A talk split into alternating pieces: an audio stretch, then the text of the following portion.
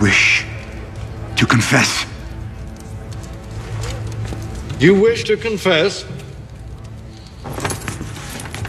I saved you. I saved this city and all your worthless lives. I should have let Stannis kill you all. Tyrion! Do you wish to confess?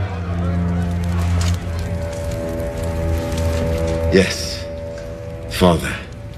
I'm guilty. Guilty. Is that what you want to hear? You admit you poisoned the king? No. Of that I'm innocent. I'm guilty of a far more monstrous crime. I'm guilty of being a dwarf.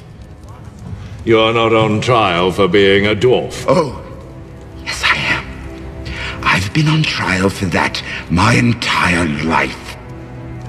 Have you nothing to say in your defense? Nothing but this. I did not do it. I did not kill Joffrey, but I wish that I had. Watching your vicious bastard die gave me more relief than a thousand lying whores. I wish I was the monster you think I am. I wish I had enough poison for the whole pack of you. I would gladly give my life to watch you all swallow it. The Meryn! The Meryn! Escort the prisoner back to his cell.